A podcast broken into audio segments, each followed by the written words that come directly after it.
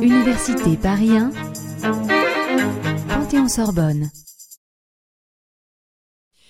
donc bonjour, Claire Leduc. Euh, je suis récemment arrivée à Paris 1 puisque j'ai été recrutée en septembre dernier dans l'UFR de géographie sur un poste de Prague qui comprend euh, essentiellement de l'enseignement en présentiel, mais également un rôle de contact TIS ou correspondant TIS au sein de l'UFR avec pour objectif de coordonner, d'encourager, de développer les projets TIS au sein de l'UFR.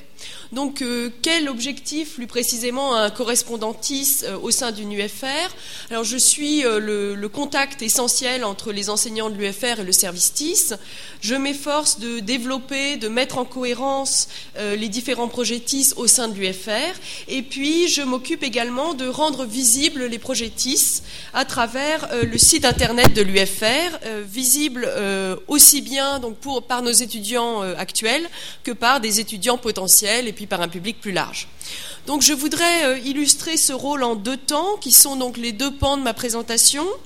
Euh, et les deux pans de mon, action cette année. Donc tout d'abord, je me consacre à la généralisation des épis liés aux enseignements présentiels. Donc je parlerai d'épis de cours. Et puis ensuite, je m'efforce de euh, développer des projetistes transversaux de soutien des étudiants ou plus généralement de vie de l'UFR. Euh, donc ce sont les deux pans de mon action cette année et en guise de conclusion, j'évoquerai euh, la perspective pour l'année prochaine de transfert euh, de, certains apprentissages en ligne. alors premier projet donc que je prends en charge cette année, la généralisation des épis, des épis de cours, avec plusieurs objectifs pour cette généralisation la cohérence, la lisibilité de l'offre d'épis, de notre offre d'épis de cours, la nécessité d'être prêt, on en a déjà parlé, face aux interruptions longues de cours, quelle que soit leur, euh, raison. Et puis euh, également, même indépendamment de cela, la généralisation des épis euh, a pour avantage d'encourager l'utilisation des épis, puisque tout enseignant, même s'il ne, s'il ne pense qu'en cours de semestre à utiliser les épis, a un épi qui existe en cours de semestre et est déjà placé comme contributeur possible de cet épi. Donc euh, cette généralisation des épis, euh, évidemment, utilise, enfin, prend en compte les, épis de cours qui existent déjà, mais propose aussi d'étendre euh, aux autres enseignements, aux enseignements qui n'avaient pas d'épis, donc l'infrastructure des épis. Et donc pour cela, nous avons dû choisir une structure commune pour l'ensemble des épis. Alors, cette structure, elle est un petit peu différente en, licence 3, mais disons que dans l'ensemble, pour les licences, on a choisi d'associer un épi à chaque enseignement, euh, sachant que les effectifs sont évidemment importants en licence, donc il y a beaucoup de TD, beaucoup de chargés de TD, d'où l'idée qu'il était euh, logique d'associer euh, à un épi un seul enseignement. En master, c'est un petit peu différent. Nous avons choisi, j'en reparlerai, d'associer à chaque spécialité de master et année de master un épi, donc pour l'ensemble de la formation à ce moment-là, ou de l'année de formation de spécialité de master. Alors, euh, euh, à partir de là, donc, ce que nous avons décidé, c'est de proposer sur le site de l'UFR une page récapitulant tous les enseignements, semestre par semestre et diplôme par diplôme. Donc vous en voyez ici trois extraits, avec euh, l'idée étant que les épis, donc euh, avec un, renvoi systématique vers vers l'épi. Donc là, vous voyez pour paysage et territoire, par exemple en licence 1, le renvoi systématique vers l'épi. L'idée était que ces épis seront ainsi d'accès facile pour nos étudiants, bien sûr mais euh, qu'il donne aussi à, nos, à de potentiels futurs étudiants euh, un regard un petit peu de l'intérieur sur ce que nous faisons en cours, sur les thèmes du cours et sur la façon effective dont ces cours fonctionnent. Et on s'est rendu compte euh, en, présentant des questionnaires à nos étudiants actuels que souvent ils avaient été cherchés sur Internet et quand ils le pouvaient jusqu'au détail des enseignements avant de choisir nos formations, donc ça nous paraît important. D'où euh, cette présentation sur le site web de l'UFR que, que nous avons présenté euh, dans un, onglet que, vous voyez ici, page web de cours, une rubrique page web de cours, donc qui est parlante même pour des personnes ne connaissant pas forcément les épis. Euh, et, donc, donc l'EPI Alors évidemment, ce caractère promotionnel pour nos formations des, épis de cours et de la généralisation des épis de cours ne vaut que si les épis sont bien présentés, bien sûr, sont présentables. Euh, ce qui est difficile à partir du moment où on généralise les épis. Donc pour cela, nous avons choisi systématiquement une, une structure double avec un accès à tous et un accès réservé. Donc vous voyez ici, par exemple pour paysage et territoire, sur la page d'accueil, les objectifs et les thèmes traités, le plan du cours magistral, la présentation des TD, éventuellement des glossaires, des documents bibliographiques également, donc qui ainsi sont accessibles à tous. Et puis, euh, en parallèle à cela, l'ensemble des TD, vous le voyez sur la gauche, qui, euh, qui apparaissent avec un petit cadenas, donc qui sont fermés. Et donc là, chaque enseignant a finalement la liberté de s'investir ou non dans l'EPI, mais l'EPI existe et euh, est présentable et il pourra s'y investir quand il le souhaitera.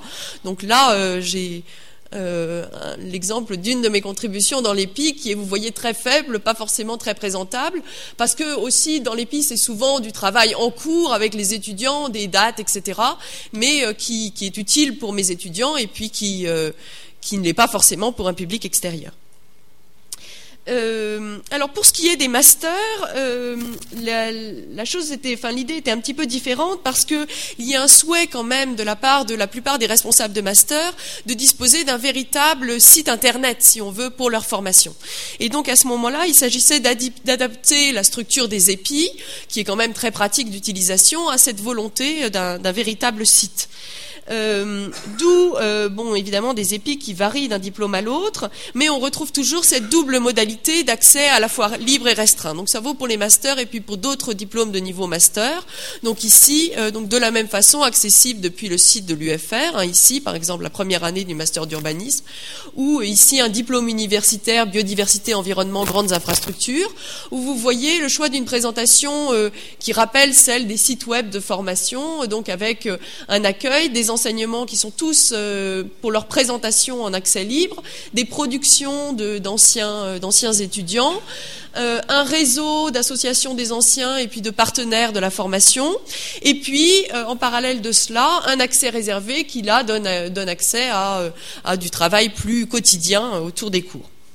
Et puis à des éléments, des supports de cours qui ne sont pas donnés au public qui n'est pas inscrit. Alors, euh, euh, il est évident que euh, cela demande un peu d'organisation, donc c'est sûr qu'une personne correspondantiste au sein de l'UFR apporte quand même, facilite grandement, disons, cet effort de généralisation des épis de cours et puis de lisibilité de cette offre depuis le site internet.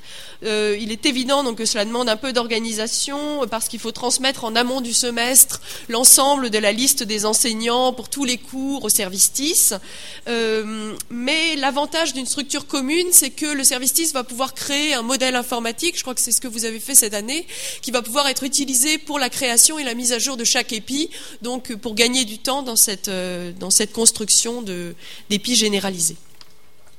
Alors, autre pan euh, du travail que je voulais vous présenter, euh, l'idée du développement de projets TIS que je dirais transversaux, c'est-à-dire non affiliés à un enseignement en particulier, mais de soutien aux étudiants et puis aussi de vie de l'UFR. Alors, je voudrais vous montrer très rapidement trois exemples sans les développer. Alors, le premier, c'est celui de, donc c'est de nouveau un épi, mais très transversal cette fois, donc un épi enseignant, référent et tutorat. Je passe très rapidement, il y avait eu une belle présentation l'année dernière que vous retrouvez trouverez sur le podcast de la fête des Tis, euh, donc qui est accessible depuis notre, depuis bien sûr le site des, des épis, et puis également depuis notre site internet, et donc les étudiants peuvent se connecter euh, directement de cette façon-là aussi, et à ce moment-là euh, accéder donc à cet épi enseignant référent qui donne la liste de correspondance entre les étudiants et puis leur enseignant référent, parce qu'on a beau leur dire en début d'année, ils l'oublient rapidement, et puis les contacts, les plannings de tutorat, etc. Le second projet euh, que nous avons essayé de mettre en place cette année, c'est un projet Voltaire pour l'amélioration de l'orthographe en licence 1. Donc projet d'accompagnement des étudiants qui rencontrent des problèmes en orthographe, et vous savez qu'ils sont évidemment nombreux, je ne vous apprends rien, que ce sont des problèmes qui sont extrêmement pénalisants sur le long terme pour nos étudiants, et que nous ne pouvons pas, euh, pour lesquels nous ne pouvons pas les former sous la forme d'un cours en présentiel. Euh, au niveau universitaire, on n'en sortirait pas.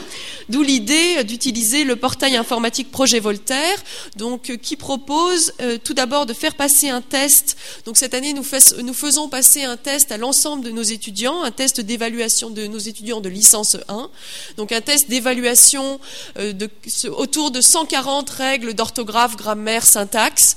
Euh, et donc euh, ici, va mettre ton manteau, on sort se promener, donc il n'y a pas de faute. Donc si vous cochez correctement, vous n'aurez pas de problème à la fin du test d'évaluation, mais si vous vous êtes trompé, on vous proposera ensuite de travailler spécifiquement sur les règles pour lesquelles vous avez rencontré des difficultés. Donc dans une seconde phase, ici la phase d'entraînement donc sur les difficultés repérées, donc cette même règle de grammaire pour laquelle vous aviez fait une erreur, ici on vous la redemande, donc va je ne te hais point. Vous repérez le, que le S est euh, de trop sur le va, donc euh, vous indiquez la faute en cliquant à ce moment-là sur le S.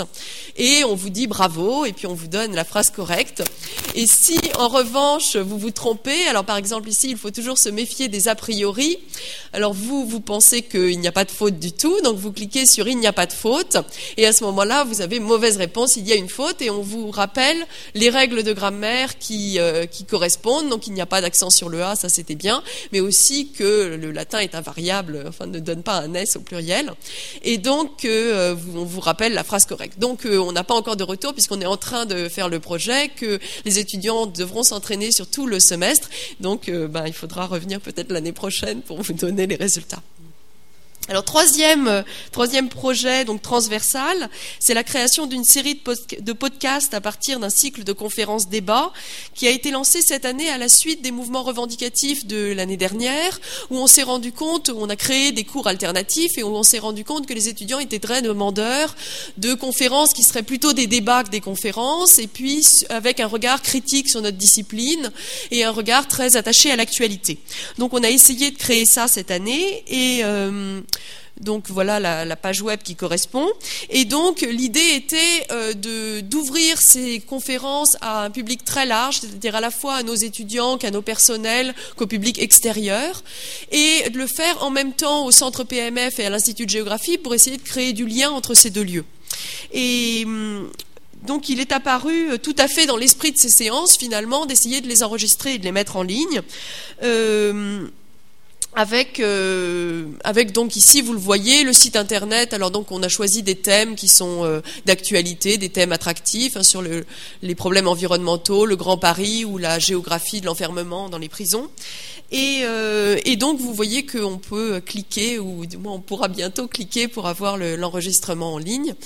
donc on a fait une première une première session la semaine dernière. Et on peut aussi y accéder, bien sûr, par l'espace podcast du, de l'EPI. Donc il est apparu euh, tout à fait, enfin il apparaît tout à fait intéressant, je crois, euh, pour développer ces différents projets transversaux, d'avoir un enseignant responsable TIS au sein de l'UFR qui euh, va penser au, cours de chaque manifestation à essayer d'enregistrer, à proposer d'enregistrer, etc.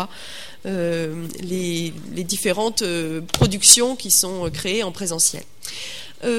alors Bon, pour ce qui est des perspectives, en conclusion, euh, on souhaite transférer en ligne certains apprentissages, notamment dans le cadre du nouveau quadriennal qui nous impose euh, de nouvelles maquettes, et en particulier la création de nouveaux enseignements, donc de pré-professionnalisation ou de culture générale, qui demandent aussi que l'on rabote des enseignements fondamentaux que l'on faisait en présentiel jusqu'ici. Donc, euh, nous avons moins d'heures hein, sur des cours magistraux, des TD de fondamentaux de géographie, d'où l'idée d'essayer de faire passer une partie euh, de ces enseignements, toujours en collaboration avec le cours en présentiel en ligne.